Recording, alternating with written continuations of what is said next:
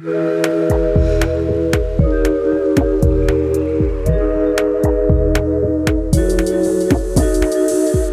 gente se comunica cada vez mais, mas também cada vez menos. Não é raro que sejamos mal interpretados e interpretemos mal aquilo que ouvimos. Os relacionamentos são uma piscina turva de mal entendidos nas formas de falar e ouvir, né? E com isso vem raiva, frustração, sentimento de ofensa, brigas. Mas por que isso acontece? Na teoria cognitiva comportamental, a forma como compreendemos o mundo, os outros e nós mesmos tem a ver com as nossas crenças. Mas existe também um fator cultural importantíssimo na forma como a gente se comunica, que faz com que a nossa comunicação pareça um cabo de guerra, onde ganha aquele que ou fala mais alto ou argumenta melhor. Isso definitivamente não significa que o objetivo daquela comunicação foi atingido. A comunicação não violenta é uma técnica baseada em competências de linguagem que nos auxiliam na reformulação de como nos expressamos e ouvimos os demais. O objetivo é possibilitar uma conexão genuína consigo e com os outros, permitindo assim que a compaixão se desenvolva. Ela foi desenvolvida em 1963 por Marshall Rosenberg,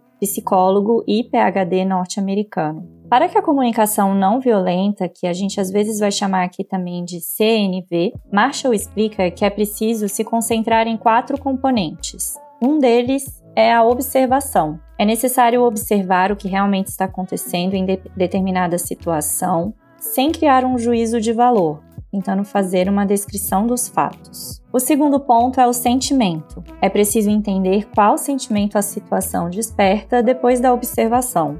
É importante aqui nomear o que se sente, por exemplo, mágoa, medo, felicidade, raiva. Terceiro ponto é a necessidade. A partir da compreensão de qual sentimento foi despertado, é preciso reconhecer quais necessidades estão ligadas a ele. Marshall ressalta que, quando alguém expressa suas necessidades, há uma possibilidade maior de que elas sejam atendidas. Por fim, o pedido. Por meio de uma solicitação específica ligada a ações concretas, é possível deixar claro o que se quer da outra, da outra pessoa. O especialista recomenda usar uma linguagem positiva, em forma de afirmação para fazer o pedido, evitando frases abstratas, vagas ou ambíguas. E hoje a gente vai de vitamina D, o formato do podcast do clube, onde a gente coloca mitos na sombra e sol nas verdades sobre um tema. Vamos falar de comunicação não violenta. Eu sou a Taina Lobo, psicóloga, e hoje, infelizmente, a Luísa não está aqui conosco. Porém, teremos uma visita ilustríssima, a psicóloga Beatriz Brandão, que além de ser uma das minhas pessoas preferidas no mundo, estuda a comunicação não violenta e outras coisinhas mais. Se apresenta pra gente, Bia, e aproveita e conta como que você se interessou por esse assunto. Oi, Bia. Boa tarde, né? Bom dia, boa noite para quem está aí nos, nos tempos. É, eu sou Beatriz Brandão, sou psicóloga, sou psicodramatista, tenho especialização em grupos, atualmente estou fazendo mestrado. Sou psicóloga clínica, trabalho com famílias, com adoção, com muitas coisas. A comunicação não violenta, na verdade, ela entrou na minha vida não por uma perspectiva profissional, mas por uma necessidade pessoal. Né? Eu era sempre conhecida como aquela na família que falava as coisas sem muito verniz, ou que não sabia muito dizer, e aí colocava o bode na sala e todo mundo ficava se olhando com aquela cara de o que, que a gente vai fazer com isso que ela está denunciando então, é, eu comecei a estudar comunicação não violenta tem uns 10 anos, mais ou menos. Então, para vocês verem que não é exatamente uma coisa que a gente aprende do dia para a noite. E eu me lembro que eu falei, ufa, sou normal. Um dia que eu cheguei num curso que tinha um facilitador super master, e eu perguntei para ele, na boa, com a sua família você consegue fazer comunicação não violenta? Tipo, com a sua mãe você consegue? Ele falou, é o lugar mais difícil. Eu falei, ah, então eu tô salvo. Tem, tem uma possibilidade para mim. E foi assim que eu resolvi ir me aprofundando no tema, né, estudando. Hoje uso a comunicação não violenta como um recurso no consultório, como um recurso é, em palestras, já, já fiz palestras para organizações, né, de como a comunicação não violenta pode ser utilizada, inclusive, no ambiente organizacional. Acho que é isso. como é que eu cheguei até aqui. E, e eu acho até, Bia, é, que a gente se conectou um tanto por essa característica nossa, né, do, do sincericídio. Eu e a Bia somos amigas de faculdade, nós estudamos psicologia juntas. E, e, a gente se conectou muito dessa forma, assim, por ser aquelas pessoas da turma que falavam as coisas que precisavam ser faladas, mas nem sempre da melhor forma, né, amiga? Nem sempre da melhor forma, nem sempre sendo bem interpretado e nem sempre falando bem também. Enfim, existem vários mitos, né, a respeito da comunicação não violenta e, e posso até pensar que algum deles relativos a alguns preconceitos que a gente tem mesmo, né, de ai que saco ter que falar de forma pacífica, gentil, vou parecer meio tonto, as pessoas vão me atropelar, passar em cima de mim, não vou ser respeitado. Acho que, acho que essa é a primeira coisa, né? É, acho que quando a gente escuta comunicação não violenta, né? E é muito frequente que nos treinamentos e nos cursos tenham um público massivamente feminino, fica aquela coisa de ah, você precisa ser meiga, você precisa ser fofinha, uhum. né? E eu até me considero uma pessoa bastante acolhedora mas eu não sou uma pessoa fofinha, meiga. Assim, né? Eu sou uma pessoa que tem um, um jeito de falar e de me colocar que é mais assertivo, né? E aí é, era, era muito angustiante para mim de como é que eu conseguiria me expressar, ser assertiva, mas sem ser violenta, né? Ou sem ser agressiva.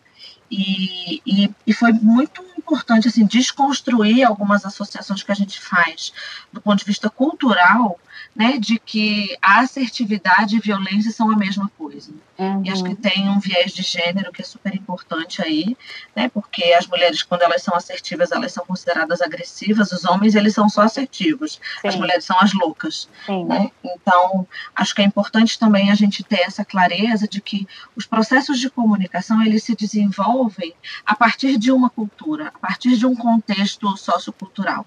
Né? E por isso que algumas coisas são naturalizadas e outras não. E nem tudo que é naturalizado para uns é naturalizado para outros. Uhum. Então, é por isso que é tão complexo também quando a gente fala de comunicação não violenta e quando a gente pensa, né? Ah, são só quatro passos, né? E aí é fácil de colocar isso em prática. Então, vou ler o livro e vai estar tudo resolvido. Né? Na verdade, a comunicação não violenta ela é um, um um buraco um pouco mais fundo do que esse, né? Eu digo que é uma cumbuca que cabe tanta coisa dentro e, sobretudo, a necessidade do autoconhecimento. E acho que esse é um dos maiores desafios que a gente tem no processo de comunicação não violenta. A gente tem uma comunicação que está sempre focada no outro. Né? Então é assim, é você me fez sentir tal coisa, você fez tal coisa. A gente tem muita dificuldade de falar da gente mesmo. Uhum. E esse é o primeiro convite da não violenta. Né? É falha de você, você não sabe o que está acontecendo no outro. Né? E aí muitas vezes a gente por falta de habilidade, né, de reconhecer o que está passando na gente, a gente coloca isso lá no outro. E aí vai a nossa raiva, a nossa frustração, enfim, todas essas coisas que saem de uma maneira não muito adequada, né, não muito funcional. Sim, então, bom, vamos lá. A nossa primeira afirmação.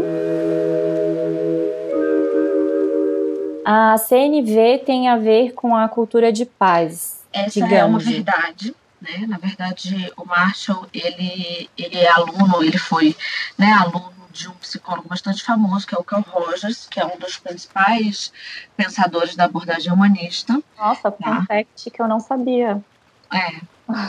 E ele é uma das inspirações dele, né, além do Carl Rogers, que tem essa perspectiva da capacidade de empatia e de nos direcionarmos né, para o bem comum, uhum. é, ele tem essa perspectiva que, que é da cultura oriental, né, é, do Gandhi. Então, a comunicação não violenta, na verdade, ela é baseada numa palavra chamada, é, uma palavra ahimsa, que é uma palavra em sânscrito, né, e que é uma palavra que diz de, de princípios, inclusive, que são usados em algumas religiões, como o budismo e o hinduísmo que significa não cometer violência contra outros seres, né? É um respeito à vida.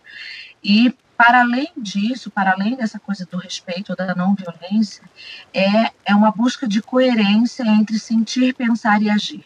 Então é uma perspectiva da não violência com o outro, mas é sobretudo uma perspectiva da não violência conosco. É uma perspectiva da, da não violência que começa em cada um de nós, entendendo que se a gente não é capaz de fazer com a gente, é muito difícil que a gente sustente fazer isso com os outros. Hum. Né? de forma autêntica ou espontânea, né, e tudo mais. Então, nessa perspectiva, é uma, é uma possibilidade de comunicação que seja mais clara e respeitosa considerando né, a natureza compartilhada que todos nós humanos temos. E eu acho interessante da gente falar, porque quando a gente começa a falar né, dessa coisa da compaixão, da conexão, da empatia, fica parecendo que é uma coisa meio pode crer, assim, sabe? Uma coisa meio. É, etérea, né? Uhum. Onde que a gente não tem muito como falar disso do ponto de vista científico. Né? E tem algumas referências que eu vou trazendo ao longo da nossa conversa, que eu acho que vão também desconstruindo essa coisa de que a comunicação ela é assim vai ficar assim para onde acabou. Né? A gente tem uma forma é, cultural que constrói a comunicação, mas a gente também tem uma uma organização que é neurobiológica, de onde essa comunicação se ancora, né, para acontecer dessa forma. Esse ponto que você trouxe da espontaneidade, é, eu tento praticar uma comunicação não violenta, é onde eu acho que para mim é mais difícil é, no não perder a espontaneidade. Porque como eu tenho essa tendência também a ser uma pessoa mais assertiva e ser interpretada então como agressiva, e às vezes de fato eu acabo sendo agressiva, quando eu não, quando eu tento não ser, parece que não sou eu. Não sei se isso aparecia no seu curso, mas eu, eu tenho muito essa impressão. Aparece demais, inclusive porque assim, e acho que isso é uma coisa muito interessante, né, para quem tem vontade de estudar ou de se aprofundar, né? Assim, tem muitos lugares em que a comunicação não violenta ela é colocada simplesmente como uma técnica. E talvez no primeiro capítulo do livro o que o Marshall vai dizer é então, ele é muito mais do que uma técnica. Ela é um processo de consciência, de desenvolvimento de consciência e de conexão é um processo que viabiliza é, essa clareza intrapessoal, interpessoal e sistêmica. Então, quando a gente pensa, né, quatro passos, aí a gente entra, eu acho que nessa maneira muito mecânica de falar as coisas, né?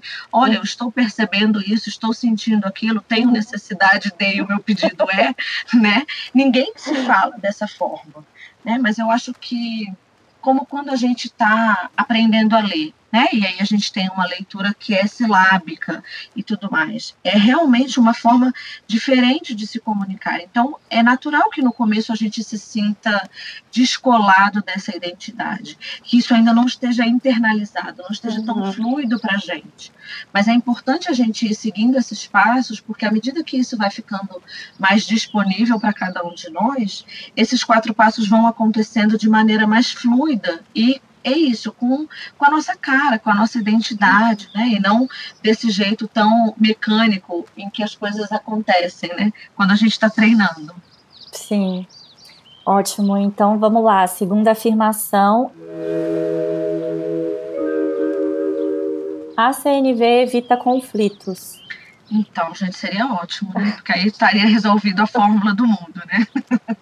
Eu acho que assim, a CNV ela não evita conflitos. A CNV tem uma proposta de olhar para os conflitos a partir de uma outra perspectiva.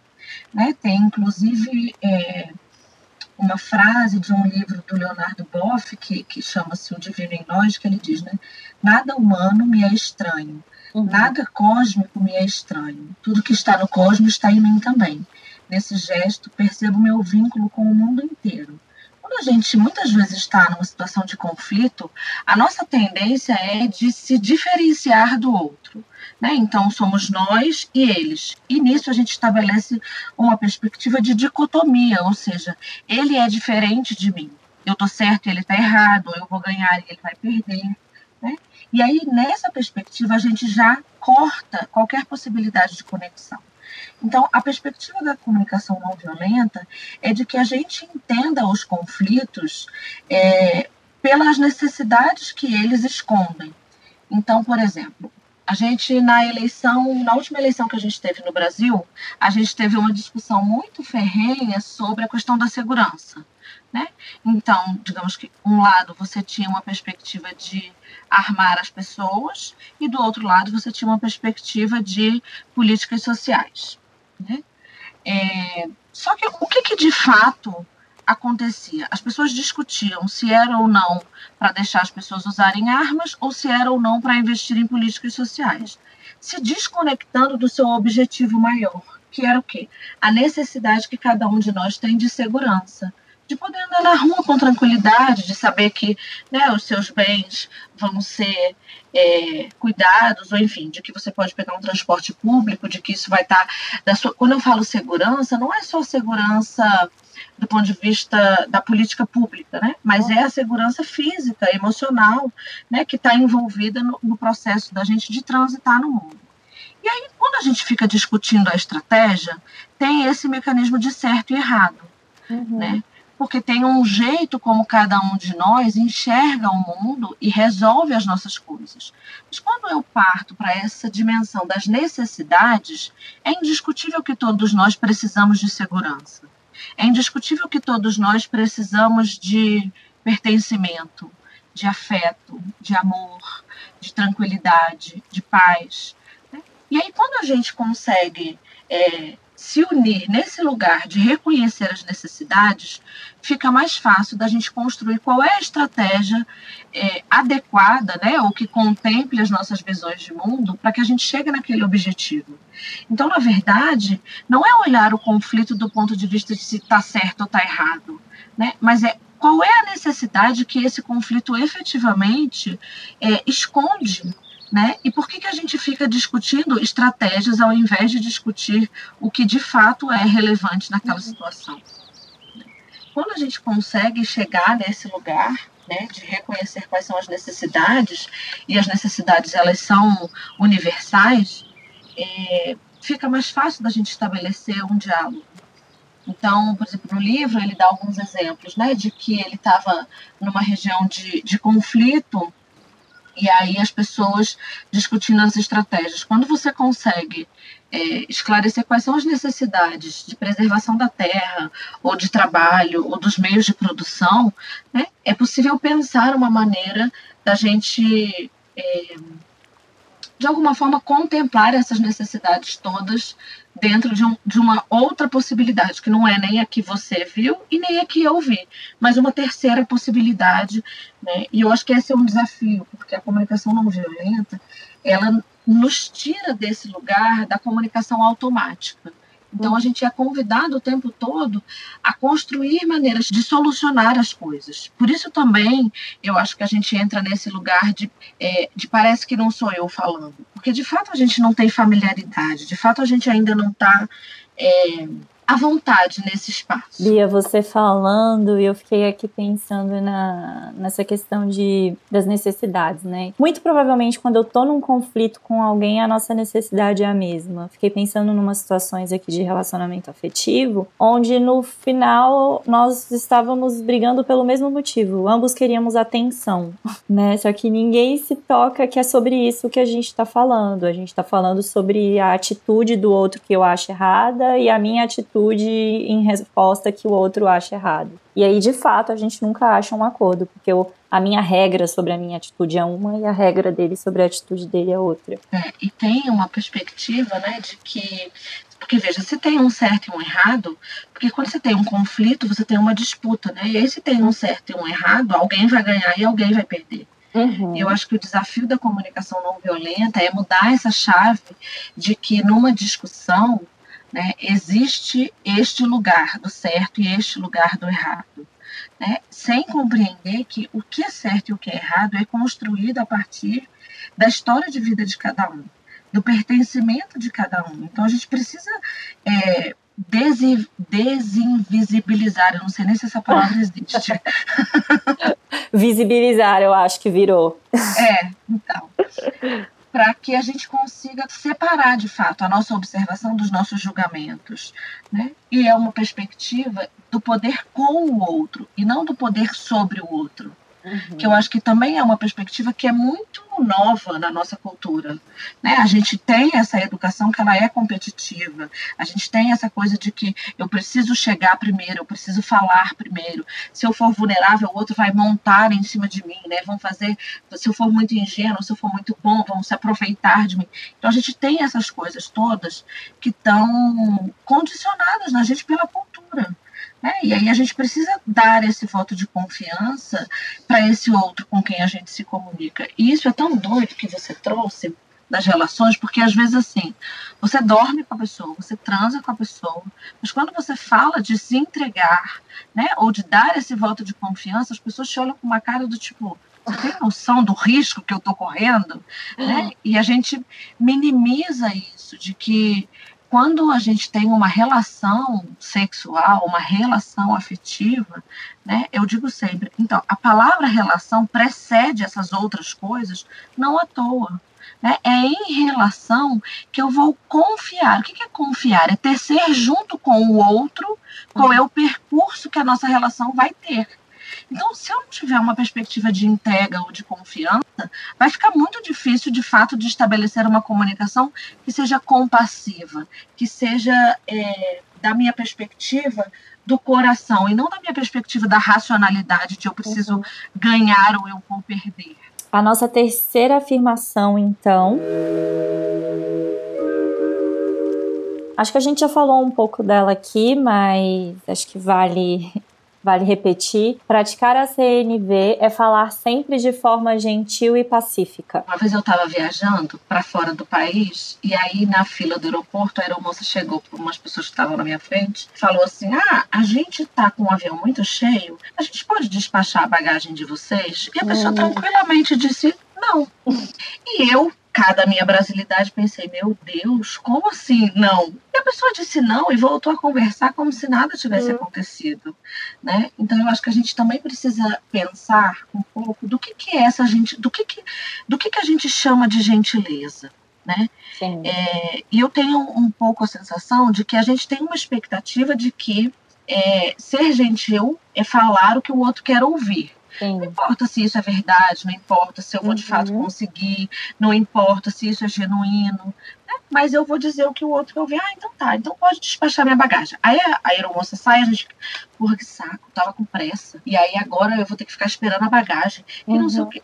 Será que isso não é mais violento do que dizer, não, não pode despachar minha bagagem porque né? Porque eu comprei um voo que não tinha essa perspectiva, porque eu trouxe uma mala pequena, porque eu precisava levar ela junto comigo. Então, eu acho que a gente no Brasil tem muito essa perspectiva da, da gentileza, que na verdade é um verniz social que é uma camada muito tênue e mentirosa. Né? Uhum. Né? Então, a gente diz: Nossa, você tá ótima. Vira as costas e diz: Meu Deus, você viu que roupa que Fulana tava? Uhum. Né? Então, assim, eu acho que isso é muito mais violento. E é violento com o outro e é conosco. Né? Porque quando a gente diz para o outro um sim que a gente não gostaria de dizer, a gente está dizendo para a gente um não. Uhum. E não tem muito como, né, a longo prazo. É claro, se eu faço isso com a moça do cafezinho que eu vou ver essa vez, está tranquilo. Agora, se eu estou numa relação que tem uma perspectiva de continuidade e cotidiana, né, é, essas coisas é o que eu digo. A gente vai criando uma caderneta, né? Uma caderneta de débitos. Então, assim, eu fiz isso hoje, eu abri mão daquilo hoje e vai anotando, vai anotando. E uma hora essa fatura chega para o outro. Uhum. Só que muitas vezes a gente não consulta o outro sobre você de fato quer assinar essa promissória? Isso é relevante para você? Porque pode até ser que eu queira, né, fazer a promissória, mas eu tenho que consultar o outro se de fato aquilo é uma prioridade, né, ou em que medida ele quer assinar aquela promissória. E eu acho que isso é uma, uma dimensão das relações que fica muito encoberta. Né? A gente tem scripts sociais que estão pré-definidos e algumas pessoas estão mais coladas é, nisso e outras menos, né? Mas é assim, namorar é falar todo dia no telefone, se encontrar aos finais de semana, ser monogâmico. E aí, quando eu vou para esse lugar de namorada, eu tenho todas essas exigências sem minimamente ter perguntado para o outro: você gosta de falar no telefone todo dia? Uhum. Você quer isso? Você não quer? Né? Porque a gente tem essa coisa de que, ai, não é bonito, não é gentil, não é. Não vou falar isso. Né? Então, eu acho que a gente precisa de um pouco mais é, de uma capacidade de autenticidade, de coragem mesmo, de falar sobre as coisas que de fato nós queremos falar. Né? E eu acho que isso é ser gentil. O que é a gentileza, né? na minha perspectiva? É a possibilidade de ser íntegro com o outro. de uhum. entregar ao outro aquilo que de fato eu sinto. Às vezes é mais bonito, às vezes é mais feio, né? mas poder dividir com o outro também. Aquilo que em mim eu julgo como pequeno é também uma confiança. Né? E eu acho que isso é gentil. Isso é construir junto. Não ficar dizendo coisas que socialmente estão sendo esperadas, mas que na verdade depois eu vou apresentar uma uhum. fatura enorme de, de mil promissórios que você nem escolheu assinar. Sim, que bonito isso, Bia, que você falou sobre essa perspectiva da, da gentileza na integridade, na autenticidade. E a gente na clínica é, consegue fazer uma relação muito clara, né, entre pessoas que se apresentam como muito gentis e muito dóceis com o sofrimento da não autenticidade. Não consigo ser eu mesmo nas, nas minhas relações, né? Exato. E nessa perspectiva, né, tanto o Marshall como o Gandhi, eles têm uma, uma fala que eu acho muito bonita, que eles dizem, se a gente tivesse clareza e consciência do tanto de violência invisível que a gente comporta nas nossas falas, a gente poderia compreender como é que essas violências se manifestam nas relações. Né? Todas essas coisas que eu digo sem querer dizer, que eu faço sem querer fazer, né, elas são pequenas violências, ou com o outro ou comigo. E essas violências pequenas, elas são o combustível para essa fogueira da violência ficar lá queimando. Né? Uhum. Né? E aí um dia, então, esse fogo sobe e o bicho pega. Né? Uhum. Então, assim, a gente precisa é, compreender que a violência, e quando a gente fala de uma comunicação não violenta, a violência ela não é só essa violência que é física. Né? No Brasil, recentemente, a gente já tem né, leis que até prevêem essa coisa da, da violência psicológica, patrimonial, verbal e tal. Mas nas nossas relações que não chegaram nesse nível, né, de fazer um boletim de ocorrência, uhum. de ter uma situação de violência física, você tem um, um nível de violência que está colocado e que está invisibilizado.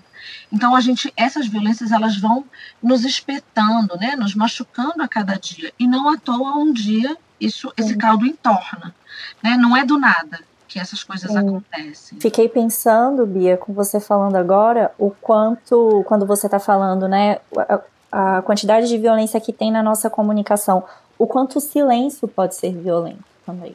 O silêncio também é uma forma de violência nas relações, né? Aquele silêncio agressivo, ensurdecedor, é, que diminui o outro mesmo, né? O não falar. O não falar com uma pessoa é uma das principais formas de punição, inclusive, nas nossas relações. Exato. Até porque o, o amor, o afeto, o pertencimento, né, o reconhecimento é uma necessidade das mais primitivas de todos nós, né? Uhum. Então, quando o outro é indiferente a mim, né, é um espaço, inclusive, de de muita aniquilação do meu eu. Então é uhum. muito difícil. Eu me lembro que eu ainda estava na faculdade, né? E aí atendi um caso que era de violência doméstica, num contexto do judiciário. E o cara dizia assim: Olha, eu bati, perdi a razão mesmo, mas a senhora tem noção do quão violento é durante cinco anos, todas as vezes que você entrar em casa, os seus filhos levantarem da mesa e ninguém falar com você? As pessoas não te darem um bom dia. Foi isso que aconteceu. E aí chegou um dia que eu perdi o juízo e bati, tô errado, tô. Mas isso também, dona, ele dizia para mim, isso não pode ser considerado certo. Né? Uhum. Né? Então, assim, veja, era uma violência que era cotidiana, que era pequena, mas que isso, no seu acúmulo, chegou uma hora que inviabilizou a condição desse sujeito né, de se conectar, de estabelecer uma possibilidade de diálogo. Né, jamais defendendo que é, a violência física, sobretudo, né, seja um meio de, de resolver os conflitos, né, ou, ou as coisas que são desagradáveis, mas é também entender que assim que às vezes a gente pode estar tá sendo tendo um comportamento que socialmente, né, ele está validado, ele está legitimado, mas ele é muito violento. Uhum. Eu fico vendo hoje em dia, por exemplo, a internet. Né? Cara, as pessoas escrevem coisas na internet, nos comentários, que eu digo, gente, eu não teria coragem de dizer isso para um bicho de pelúcia que não tem vida, que fará para uma outra pessoa. né? Sim. Mas eu fico pensando isso então, você se coloca por trás de um lugar, né, de uma, de uma tela, em que, na verdade, você não está vendo a humanidade do outro. Você está ali descarregando a sua raiva, seu ódio, sua sei lá mais o que, né? É, simplesmente, mas se você fosse colocado na frente de um outro ser humano, você seria capaz, de fato, de falar aquilo? Não. Muito provavelmente não. Exato. Né? Então, assim, e como isso, veja, fomenta a violência, né? Como isso, e a gente tem visto né, dados alarmantes em relação, por exemplo, a suicídios em adolescentes, hoje em dia ainda em crianças, né, e tudo mais. De onde que vem, né, essa pulsão de autodestruição, de violência? Veja, isso vem desse cotidiano, né, de, de, pequenas violências que vão se somando e chegam uma hora que, de fato, é, adoecem esse sujeito, aniquilam essa possibilidade de conexão afetiva. Eu acho até que isso comunica com a nossa quarta afirmação Expressar raiva é ser violento. Gente, então. Eu era aquelas, né? Eu era aquelas que falava sem pensar, que brigava, que batia, uhum. né? E fiquei pensando, né? É, quantas vezes, enquanto a gente é criança, né, a gente escuta, isso é feio de fazer, que feio que você tá com raiva, uhum. né? A gente aprende que sentir raiva é feio, né? Que ser agressivo é feio. E eu acho que, na verdade, a gente tem uma, uma matriz cultural latino-americana, né, muito caliente e essas coisas. Então, as emoções passionais, elas, de alguma forma, elas também nos encantam, né? É, e a violência, na verdade, a raiva na nossa cultura, ela é vivida ou ela é expressada como violência. E não necessariamente uma coisa é a outra. Né? Uhum. Né? E eu fico pensando assim, quais será que são as formas é, aceitas e construídas socialmente da gente expressar raiva, né? Será que isso é igual para homens e mulheres? Será que isso é igual para todas as idades, para todos os contextos socioeconômicos, né? Então, eu acho que assim, a raiva ela tem uma potência. Na verdade, todas as nossas emoções, eu brinco no consultório para os meus pacientes, as nossas emoções elas são é, cartinhas de amor para nós. Uhum. Né? Elas vêm para nos dizer assim: olha, tem alguma coisa que está acontecendo aí que você não se ligou. Tem alguma coisa que você está precisando que você não cuidou. Né? É, então, assim, quando a gente sente uma raiva, que será que a gente não cuidou em termos de necessidade da gente para que isso precisasse emergir dessa forma?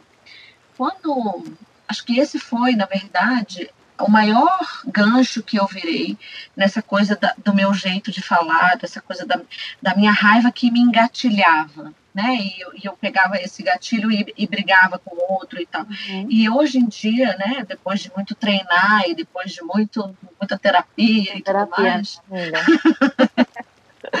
é, eu acho que hoje eu sou capaz de dar um passo para trás e dizer por que, que isso daqui está me, me enfurecendo? Porque aonde que é que isso me violenta, né?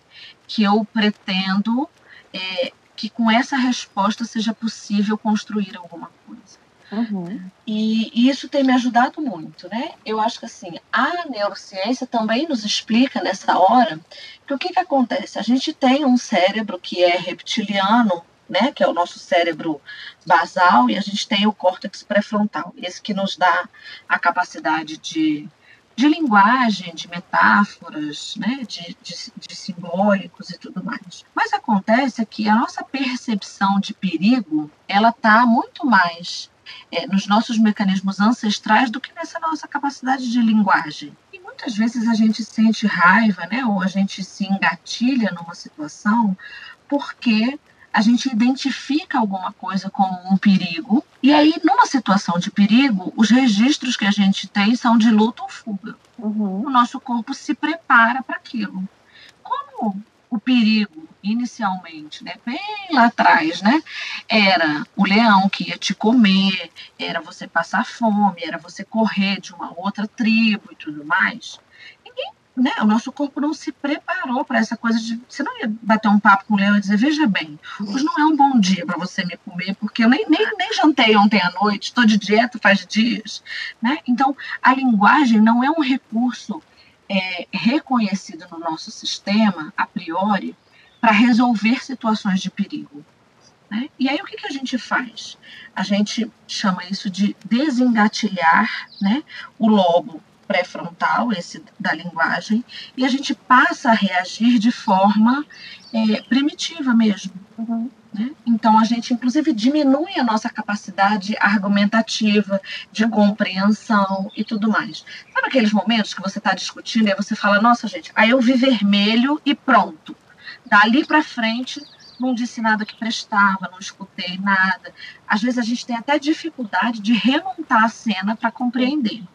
Então, é nesse momento aí que ocorre um fenômeno chamado sequestro da amígdala. Uhum. E aí a amígdala da gente diz, olha, dispara um alarme lá e diz, olha, isso é um perigo. Só que como a gente foi sendo socializado, né? Agora a gente vive na selva de pedra, né? E tal, os leões são outros. E os leões, eles aparecem é, muito vinculados à história de vida de cada um. Então, às vezes, o que é um leão para Tainá não é um leão para mim. O que desencadeia o alarme dela não é o que desencadeia o meu. Né? E aí a gente vai nessa meio nessa caçada. E um dia, às vezes, sem querer, você vai lá e acerta o leão do outro. Né? E aí ele te responde numa violência, numa coisa. Então, assim, eu acho que uma das coisas também né, que a comunicação não violenta me ensinou foi a dizer: olha, eu não tenho condição de conversar sobre isso agora. Uhum. Isso é poupar o outro da minha violência, não é ser violento. Uhum. Né? Nessa perspectiva, eu consigo me respeitar, eu consigo tirar um tempo para me ouvir, para me reorganizar do ponto de vista emocional. Né? A neurociência hoje já diz que a gente demora é, duas horas para sair dessa coisa desse sequestro da amígdala. Então você pensa, do, meu filho em duas horas você já disse muita bobagem, muita, muita coisa difícil de voltar atrás. Já terminou um relacionamento, já voltou. Não, já voltou, já, já terminou, já voltou dentro da mala, já fez tudo. Né? Então, assim, é, é nessa perspectiva que eu acho que a não violência ela começa em cada um de nós, né? Nessa conversa interna que a gente tem de dizer agora você também vai ver, vou falar tudo. Então é nessa hora, porque veja quando você e a gente pode até pensar nisso não só do ponto de vista psíquico, né? Mas fisicamente. Quando você parte para cima de uma pessoa, tá? Por mais que você bata e por mais que você de alguma forma ganhe essa briga, você também vai se machucar, porque uhum. isso inclui um choque de dois corpos, né? Então, assim, numa discussão é a mesma coisa. Não tem chance de você sair sem nenhum machucado. Você pode dizer todos os desaforos que você quis, você pode, mas não tem chance de você sair ileso desse lugar isso te custa, isso te dói também. Você pode dizer, ai, Bia, mas até parece, saí de lá, me sinto ótimo, falei tudo que estava engasgado e tal. Mas então, quando esse, esse tempo vai passando, né? Quem nunca não disse Quem assim, nossa. A ressaca moral depois, no outro dia. Ressaca moral. Quem nunca disse, nossa, não precisava ter isso, dito isso desse jeito? Nossa, gente, para quê, hein? Para que mesmo eu falar disso? Né? Quem nunca usou uma um, um, segredo, uma vulnerabilidade que o outro partilhou nessa hora para ferir, e depois você fala, ai gente, que vergonha, que pessoa pequena que eu fui, né? Então, assim, é, é essa perspectiva da não violência né, que se estabelece. De eu poder dizer, inclusive, não tenho condição de conversar agora. Né? E a gente entender que isso, na verdade, é uma escolha amorosa pela preservação da relação e não uma desescolha pelo outro. Não é um abandono, é uma escolha pela preservação. E acho que a gente não é muito bem treinado né, nessa habilidade. É isso com muita clareza. Assim, quando o outro diz, eu não vou conversar disso agora, pronto. Aí que o negócio engatilha mesmo, né? Porque aí você se sente ofendido praticamente. Né? Então, eu acho que essa é uma coisa interessante né, que a comunicação não violenta trouxe para minha vida, pelo menos. Bia, então vamos para a afirmação número 5?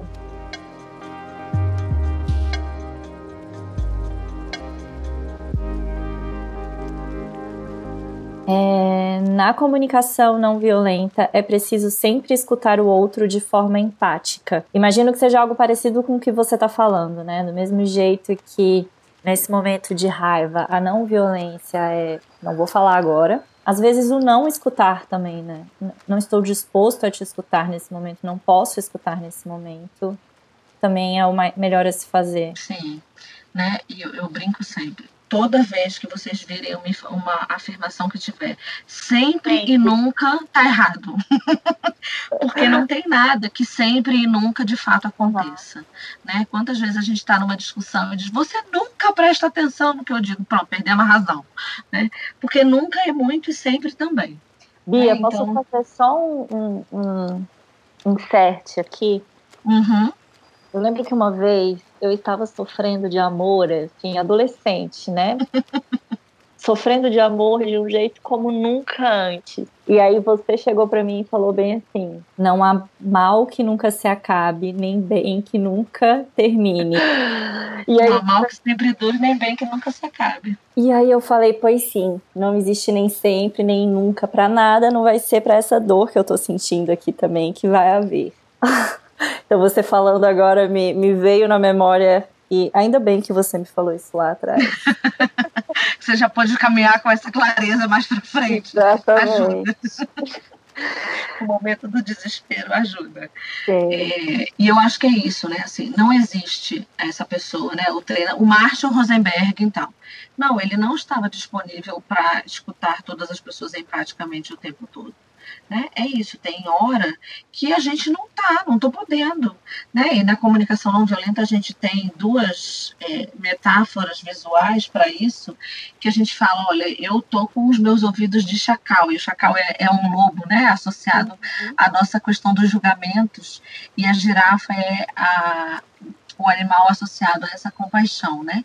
A essa coisa, é um pescoço comprido, é um coração muito grande, uma possibilidade de olhar mais longe, né? E tal. Então, tem momentos em que a gente está é, imbuído do nosso chacal, né? E não é capaz de ouvir o outro com esse distanciamento, com essa amorosidade, né? E aí eu fico pensando, será que é gentil da minha parte nessa hora eu dizer tudo bem, vamos conversar e dali dois minutos eu estar tá descascando a pessoa, uhum. né? Ou será que é mais gentil dizer, olha, eu não estou podendo agora.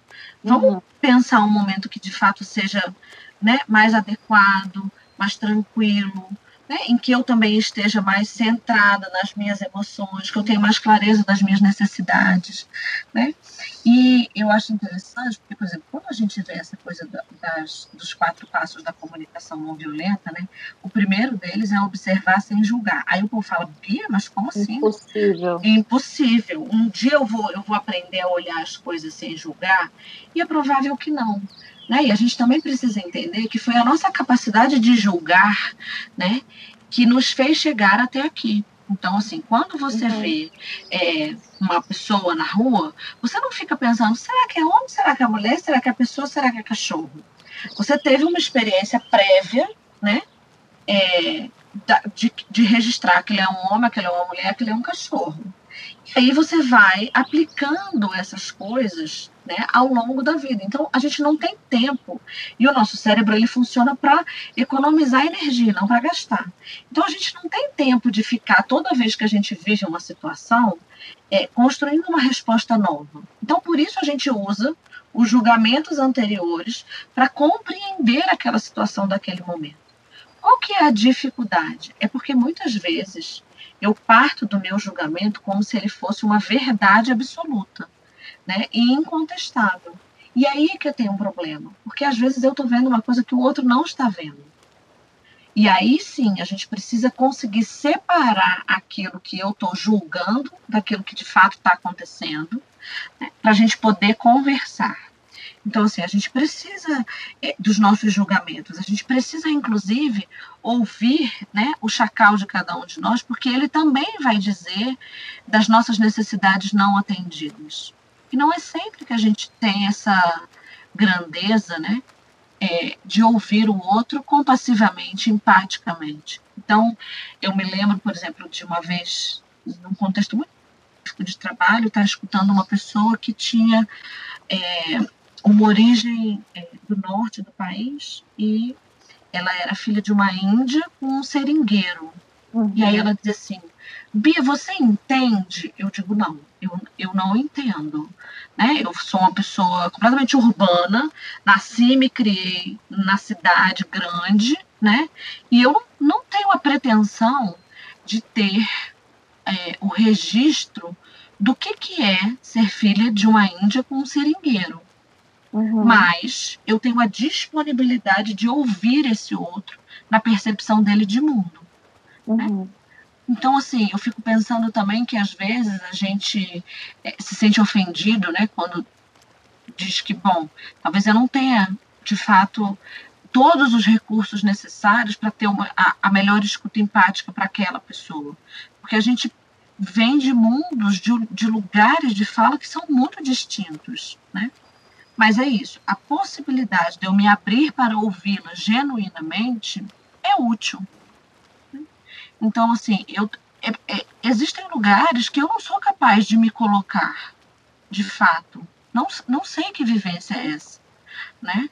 E acho que é importante também a gente reconhecer isso para que não seja é, uma coisa de que assim, ai não, a empatia basta eu me colocar no lugar do outro. Veja, tem coisas que são tão distantes de mim enquanto vivência e emocionalidade que eu não tenho muito como me colocar no lugar do outro. Eu posso me abrir para ouvir o outro a partir da percepção dele de mundo.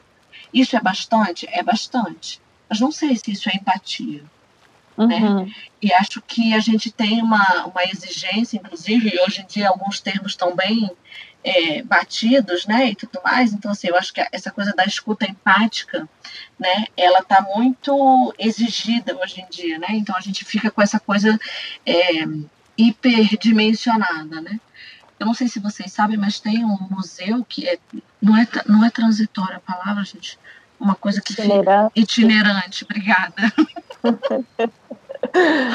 um museu que é itinerante, que é o Museu da Empatia, né? Então, você chega e calça os sapatos daquela pessoa e pega um fone com um dispositivo desses que grava coisas e vai escutando a história e passando, né?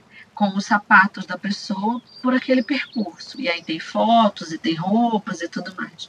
Acho que é uma maneira muito é, interessante de fazer a gente se aproximar da vivência do outro. Porque, claro, você vai pegar sapato que te serve, você vai pegar sapato que está apertado, você vai pegar sapato que está grande, né? E eu fico pensando que a empatia é um pouco isso, assim, à medida que a gente tem mundos partilhados, em algum lugar a gente tem essa intersecção de vida, né? A gente tem essa intersecção de mundos. Mas pode ser que o mundo que seja diferente para nós dois seja tão grande que seja muito difícil a gente encontrar esse lugar onde esses mundos se encostem para eu te ouvir é, de fato no seu lugar. Uhum. Né? E eu não acho que isso é demérito. Né? Acho que isso é treino, acho que isso é um exercício de disponibilidade afetiva, né? E também de reconhecer é, o, o chão que cada um de nós pisa, simplesmente. Vamos para nossa sexta afirmação. Só é possível praticar CNV com quem se conhece. Não. é, é, mais fácil, de alguma forma, né? Se, assim, se a outra pessoa também né, tem conhecimentos a respeito de comunicação não violenta, porque talvez ela possa te ajudar a fazer uma autoescuta empática e depois fazer um diálogo né, que uhum. seja de fato não violento, né? Mas é uma técnica ou é uma possibilidade de comunicação que se estabelece em muitos graus, né? E eu acho interessante porque assim, do mesmo jeito que o outro saber a comunicação não violenta também pode ajudar, mas também pode dificultar, porque às vezes você começa com toda a sua, né, toda a sua técnica, né? E a pessoa diz, não vê que essa comunicação não violenta para cima de mim agora não, sabe assim? Porque, é, de alguma forma, quando a gente está né, é, engatilhado nessa coisa do conflito também, é, tem uma emocionalidade que fica presa ali, né? Então, se a gente vem com mecanismos muito eficazes, né, de, de desconstruir o conflito, essa, essa emocionalidade, né, essa energia, ela perde lugar, ela perde potência. E essa, essa energia, ela é potente para muitas coisas. Então, assim, tem muitos casais que falam disso, né? Falam, nossa, a gente teve uma briga horrorosa e depois teve a melhor noite de amor da nossa vida. Uhum. Então, assim, qual é a função que o conflito também né, ocupa na, na vida de cada um de nós é muito particular, né? Tem gente que é isso, uma dosezinha de conflito ali ó, no uhum. final do dia, pá, garante uma noite, né? Então, assim, e eu acho que a questão dessa agressividade né, que, que se coloca e essa possibilidade de você desarmar com o outro requer uma confiança, né, requer uma entrega de vulnerabilidade que não é sempre que, que dá. Né? Então, assim, é mais fácil se o outro sabe comunicação não violenta? Acho que é mais fácil, sim, tá? Porque depois de né, tantos anos estudando e, e, tentando praticar e tudo mais, eu percebo o quanto mais fluido isso fica num diálogo. Mas não é necessariamente só uhum. assim. Você dando esse exemplo, eu fiquei pensando que às vezes é irritante também para quem tá do outro lado quando você tá muito afim de brigar, sabe aquele dia? Você tá muito afim de brigar num relacionamento. E aí a outra pessoa, ela não está. Ela quer conversar com você de forma respeitosa, querendo compreender, e o que você está falando, você não, você não quer compreensão. Exato. Então, e aí eu fico pensando isso, né? Pensando. Que necessidade é essa, né? O que o que está por trás disso, né? O que que isso fala de cada um de nós, né? Por isso que eu digo aqui, o conflito né, e a agressividade, ela tem uma potência em termos de energia. É o que eu digo, gente, levantar de manhã, todo dia, e trabalhar, pegar o carro, aguentar chefe chato. Então, isso requer agressividade. É. Né? Só na força do ódio, como diz. Exatamente. Então, assim, e, e, eu fico pensando que, que o, a agressividade ou o ódio, né, eles foram colocados nesse lugar do, da emoção que é feia, né, quando na verdade são, são potências muito grandes né? E uma outra coisa que, assim, gente, isso é, é um pau toda vez na terapia, na mina dos outros e, e, quem nunca, né? Eu digo, a raiva, ela é uma emoção que ela é muito mais superficial do que a tristeza. Uhum. Né?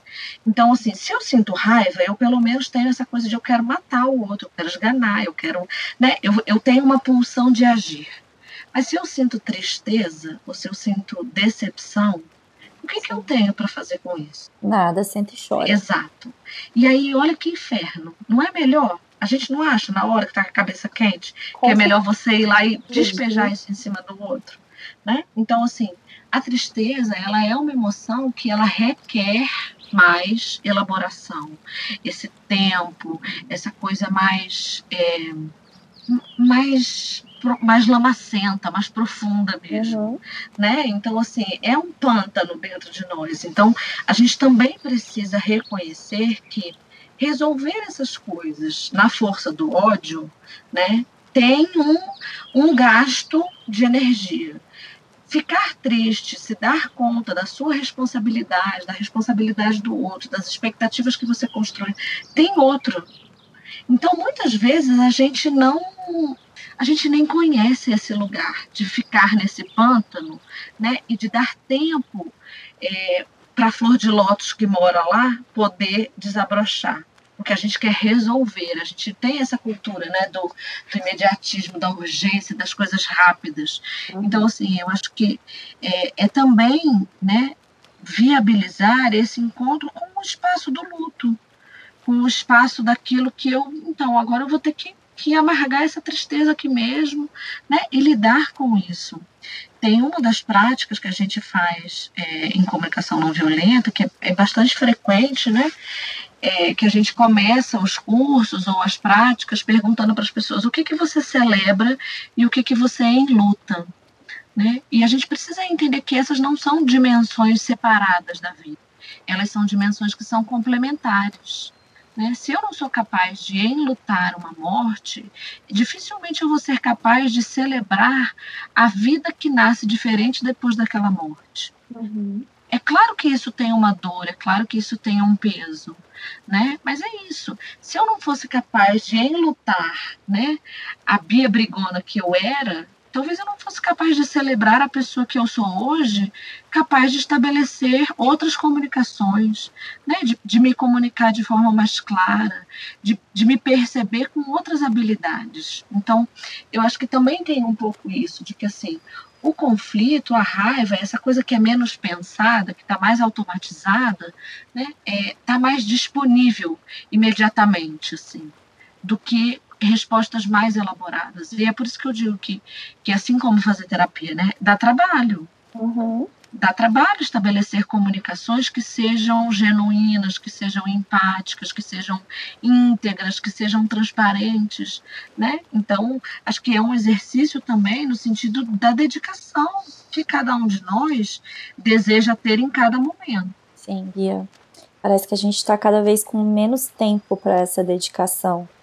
Quanto mais a gente precisa, né? E aí estamos todos, estamos todos nós nessa roda, como a gente estava falando hoje mais cedo, Bia, nessa gincana da vida, né? Um ratinho correndo dentro da roda, ao mesmo tempo que é, ouvir sobre a comunicação não violenta faz a gente enxergar uma luz, também dá um desespero do meu Deus, eu vou ter que reaprender muito tudo. Vou ter que reaprender a falar e a ouvir. E de fato, né? E que horas que eu vou fazer isso? Eu acho que, assim, né, sem, sem querer romantizar né, a pandemia, porque eu acho que tem sido bem difícil para todo mundo em diversos aspectos, né? É, mas eu costumo dizer né, que eu acho que assim, se, se, a gente tinha né, esse discurso de da vida é corrida, de ninguém tem tempo, de ninguém tem como se ver, de ninguém tem como se falar, eu acho que a crise que a pandemia traz é essa, né? É assim, então você agora é obrigado a ficar dentro de casa. Uhum. Né? E o que é ficar dentro de casa? Né? E aí eu acho que pode ser a sua casa física, pode ser a sua casa corpo, pode ser a sua casa emocional. Né? O que é ficar num espaço partilhando a vida com pessoas que você escolheu ou com pessoas que a princípio, né, estão ali porque te amam, porque desejaram a sua chegada, ou porque você escolheu casar com aquela pessoa, né, ou, ou que são testemunhos da sua vida toda, né, porque é isso, eu acho que hoje a gente tem uma possibilidade imensa de uma comunicação que é rápida, que é supostamente eficaz, mas que ao mesmo tempo ela nos é, nos tira do lugar da humanidade da comunicação. Uhum. Então é isso, a gente escreve coisas na internet que a gente não diria olhando para o outro, né? A gente é, ignora no WhatsApp quando na verdade talvez presencialmente a gente não teria coragem de fazer isso, uhum. né? E eu acho que a pandemia nos trouxe essa dimensão, né? De olha, então, talvez essa pressa, talvez essas, essas exigências todas sejam as desculpas verdadeiras que você tem dado para tudo aquilo que você não quer olhar. Uhum. Né? É, quando a gente vai, isso, aprender uma língua nova. A gente não fala errado, não usa uma palavra que tem um som parecido, mas que quer dizer outra coisa. Né? Eu fico pensando assim: se hoje a gente for falar das nossas emoções, quantas palavras será que a gente é capaz de elencar para dizer como a gente está se sentindo? Uhum. A maior parte de nós se souber 10, tá, tá demais, né? E eu acho que é isso, assim, essa coisa do, do tempo, né, de uma agenda cheia para uma vida vazia, é, foi colocado em, em xeque nesse momento. É, é isso, é para que mesmo que essa sua agenda tá tão cheia? Uhum. Né? É, então eu acho que, que, tem coisas né, que, que de alguma forma funcionam como esse esse limite, no sentido assim, da, então, a vida louca, a vida louca, a vida louca, então, pá, veio a pandemia e você tem que, você tem que parar para olhar a vida. Não, não, teve quem, né? De, com mais conforto, com menos conforto, com mais possibilidade, com menos possibilidade, mas acho que de alguma forma todos nós é, fomos empurrados para esse lugar. E eu, eu acho interessante a gente pensar, porque assim, a pandemia foi logo depois do carnaval, né? E nós somos uma sociedade muito ritualística, né? Então, assim, o carnaval é a celebração da vida, né? Veio o ano novo, todo mundo pulou, carnaval, a gente se fantasia, nananã, essa coisa da alegria, do para fora, né? E, e, aí vem a pandemia, e o que, que a gente perde imediatamente? É a possibilidade de ritualizar o luto, uhum. né? E eu fico pensando assim, o quanto que isso é, não impacta as pessoas, né? O quanto a gente não viu nesse período as pessoas dizendo, Bia, eu tô com uma tristeza que eu não sei nem da onde está vindo. Então, veja, você pode, né, é, na sua família ali, não ter perdido uma pessoa, mas nós perdemos muitas pessoas. Então, eu acho que tem um estado né, é, de luto, de incompreensão, né, da possibilidade, da, da, impossibilidade, na verdade, da gente ritualizar e simbolizar essas coisas que afeta todos nós.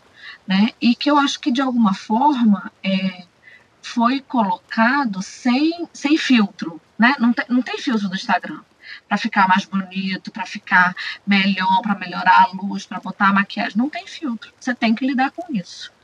Né? E acho que esse é um desafio grande para gente nesse momento. Bom, Bia, para finalizar, então, nossa afirmação número 7. Para aplicar a comunicação não violenta, basta ler o livro. Tá tudo resolvido.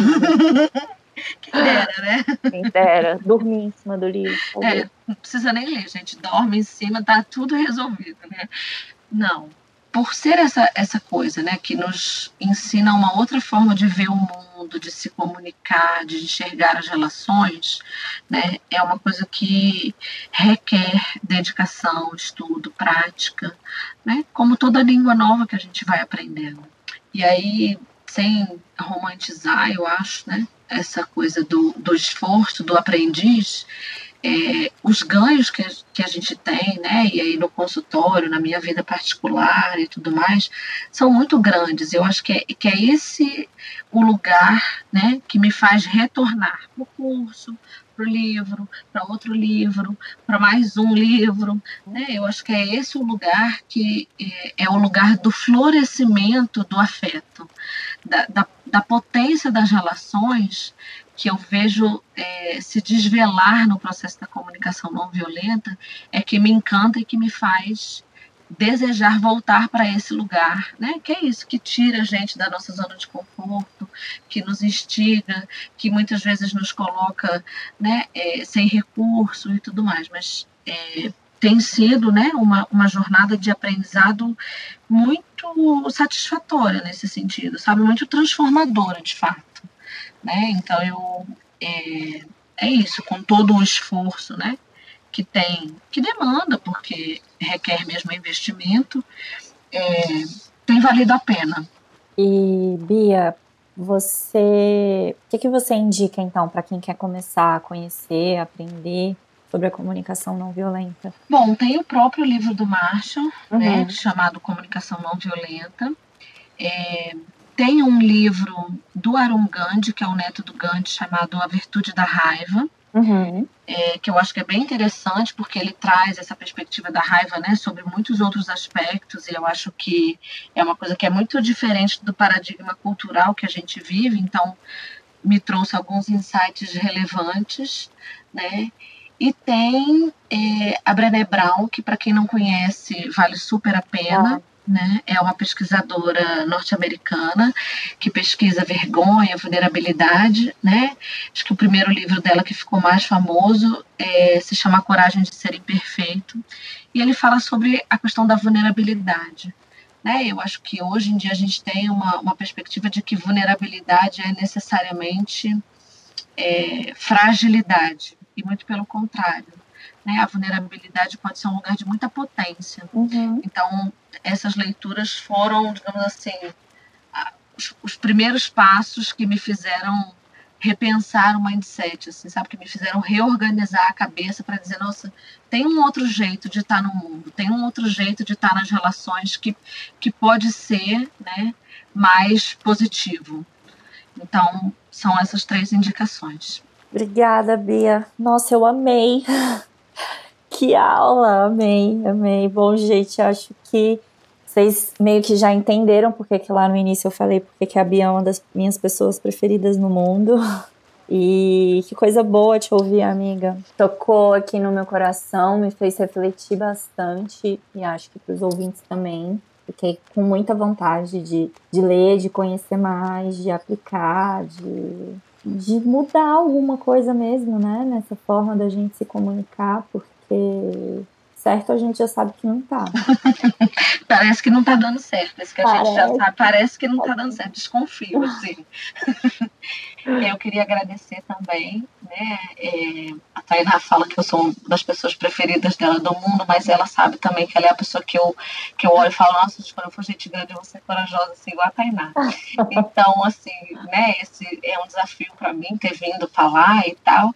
É, e acho que é por isso, porque a gente tem confiança uma na outra, né? Então, muito obrigada pela oportunidade e por essa possibilidade da gente tecer junto esse caminho. É, então, gente, esse foi mais um Vitamina D.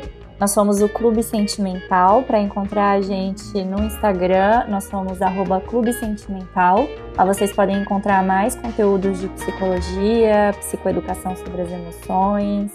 Tem bastante coisa interessante. Segue a gente lá. Tchau e até a próxima!